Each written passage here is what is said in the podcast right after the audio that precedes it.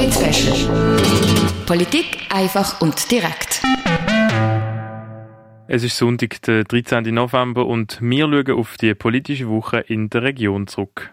Am Montag ist im Strafjustizzentrum in Muttens über neue Erkenntnisse im Fall Anna Paula informiert worden. Berichten tut der Tim Meyer. Triggerwarnung: Im folgenden Infobeitrag wird das Thema Mord behandelt. 2006 ist Anna Paula erdrosselt worden. Am Morgen vom 2. September hat eine Joggerin an einem Waldweg im Allschwiler Wald die nackte Leiche von der damals 31-Jährigen gefunden. Bis heute hat das Tötungsdelikt nicht können aufgeklärt werden. Die Ermittlungen sind aber über die Jahre nie ganz eingestellt worden und jetzt gibt es wegen der Digitalisierung im Fall neue Erkenntnisse, die zu einer Öffentlichkeitsfahndung führen. Die Staatsanwaltschaft Basel-Landschaft hat in Zusammenarbeit mit dem Polizeipräsidium München eine sogenannte operative Fallanalyse zum Mord erstellt. Der Alexander Horn ist Leiter von der Dienststelle für operative Fallanalyse beim Polizeipräsidium München und erklärt, was beim Fall gemacht worden ist. Also die Fallanalyse ist ein Mittel zur Ermittlungsunterstützung. Was wir machen, ist, wir unternehmen eigentlich drei äh, Schritte. Wir schauen uns erstmal, wir versuchen den Tathergang zu rekonstruieren. Also was ist eigentlich passiert? Als nächstes stellen wir uns die Frage, warum ist es passiert? Wir bewerten das gezeigte Verhalten und die Motivlage. Und wenn wir dazu in der Lage sind, dann ähm, versuchen wir Rückschlüsse auf die Täterpersönlichkeit zu ziehen. Und das ist dann eben das Täterprofil, das zum Schluss dann rauskommen soll. Anna Paula ist in Brasilien geboren und hat in Basel gelebt. Beziehung zu ihrem Schweizer Mann ist gescheitert und danach ist sie psychisch schwer erkrankt. Sie ist durch die soziale Masche Kate und hat dann auf dem Basler Strassenstrich als Sexarbeiterin geschafft. Die letzten Tage von ihrem Leben hat sie bei einem drogenabhängigen Bekannten an der Haltingerstrasse in Basel verbracht. Das letzte Mal gesehen wurde, ist sie circa zwei Stunden, bevor ihre Leiche in Allschwil gefunden worden ist. Aufgrund von diesen Gegebenheiten ist ein mögliches Täterprofil erstellt worden, wie der Staatsanwalt Mark Balke sagt. Wir gehen davon aus, dass äh, der Täter damals zwischen 25 und 35 Jahren alt war. Es ist ein Mann, er dürfte heute zwischen 40 und 50 sein. Er dürfte äh, im Strassenstrich von Basel verkehrt haben. Er dürfte dort auch bekannt sein.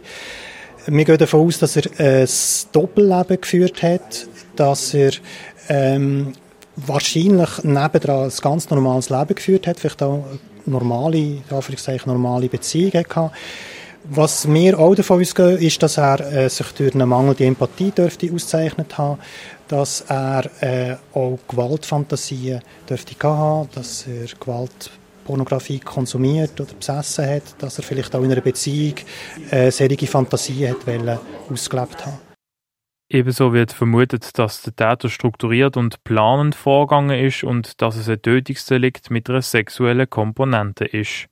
In der Ermittlung sind über 5'500 Seiten Verfahrensakten angeschaut worden, zusammen mit den neuesten wissenschaftlichen Erkenntnissen aus Forensik, Psychologie und Rechtsmedizin, wo zum Tatzeitpunkt 2006 noch nicht möglich gesehen sind.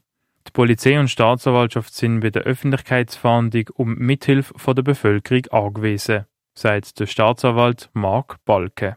Wir äh, sprechen grundsätzlich alle Personen an, die irgendwelche Beobachtungen gemacht haben. Das können Anwohner sein, die irgendetwas auch im Milieu äh, gesehen haben. Es können aber auch Leute selber aus dem Milieu sein, vielleicht Leute, die äh, dort den Ausstieg auch gefunden haben, die heute an einem ganz anderen Punkt sind. Leute, die vielleicht sich damals nicht getraut haben, Aussagen zu machen, äh, jetzt aber würden Aussagen machen.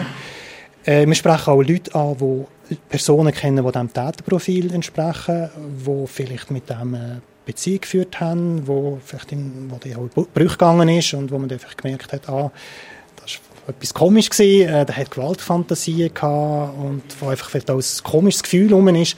Ähm, die alle Personen sprechen wir an und wir gehen darum an die Medien, äh, damit die auch wissen, wir, wir möchten den Fall klären immer noch und sie können sich jederzeit melden. Die Woche am Mittwoch läuft am Viertel ab 8 Uhr auf ZDF die Sendung Aktenzeichen XY ungelöst, wo es ums Tötungsdelikt an Anna Paula geht. Mit der Sendung soll eine möglichst große Reichweite erzielt und viele Personen angesprochen werden, um bei der Öffentlichkeitsfahndung zu helfen. Der Lorenz Amiet ist neuer Fraktionspräsident der SVP im Grossen Rot. Am Dienstag ist er als Nachfolger von Pascal Messerli gewählt worden, der nach seiner Wahl zum Präsident der SVP Basel-Stadt das Amt abgegeben hat. Was machen, wenn ich einen Fall von möglicher häuslicher Gewalt mitkriege? An diesem Punkt setzt Halt Gewalt an. Eine Neuauflage von einer Kampagne gegen Gewalt im sozialen Nachraum, wo Ende 90er Jahre das erste Mal lanciert wurde. Ist. Die Neuauflage möchte die Bevölkerung besser über das Thema informieren, eine sichtbare Bewegung und Haltung gegen häusliche Gewalt im Quartier etablieren und mehr Personen zu Zivilcourage befähigen, wenn sie in ihrem Umfeld mit häuslicher Gewalt konfrontiert sind. Halt Gewalt startet als Pilotprojekt im Kleinbasel und bezieht verschiedene Institutionen wie Quartiertreffpunkte oder Kirchen mit ein. Das Projekt startet im Herbst 2022 mit einer Kommunikationskampagne. Auch in Basel-Land wird im Bereich Gewalt etwas unternommen. Das kantonale Bedrohungsmanagement wird nämlich weiterentwickelt. Neu gibt es einen Dienst Gewaltschutz, der die Punkte Radikalisierung und Extremismus, häusliche Gewalt und Opferschutz umfasst. Für das werden bis 2024 bei der Polizei Basel-Landschaft drei neue Stellen geschafft. Am 10. November ist der nationale Zukunftstag, auch Gender-Tag gesehen. Ziel vom Tag ist, dass Kinder und Jugendliche sich nicht in Gender-Klischees drängen lassen, sondern Berufswahl an ihre eigenen Interessen anpassen. Im Rahmen von dem hat in Basel zum dritten Mal das Mädchenparlament stattgefunden, wo 50 Schülerinnen die Möglichkeit bekommen haben, in die Rolle von einer Grossrätin zu schlüpfen. Parallel dazu ist der Future Talk für die Buben und hat ein Forumtheater und Workshop beinhaltet, wo hat anregen über Berufswünsche und Lebensentwürfe nachzudenken.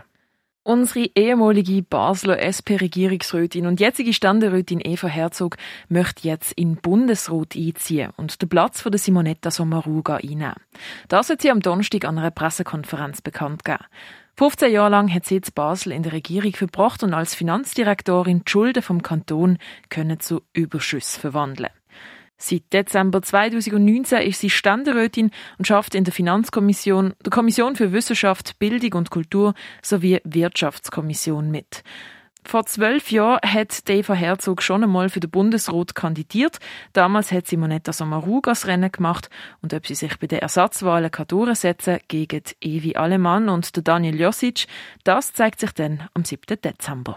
Die alte Kuppel hat sich während 22 Jahren im Nachtigall-Wäldle als Konzertclub in der nationalen und internationalen Popszene einen Ruf verschafft.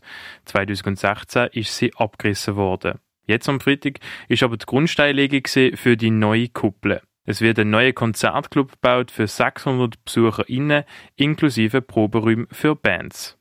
Das ist der politische Wochenrückblick hier auf Radio X. Für dich am Mikrofon Noemi Keller. Und der Tim Meyer. Polit Politik einfach und direkt.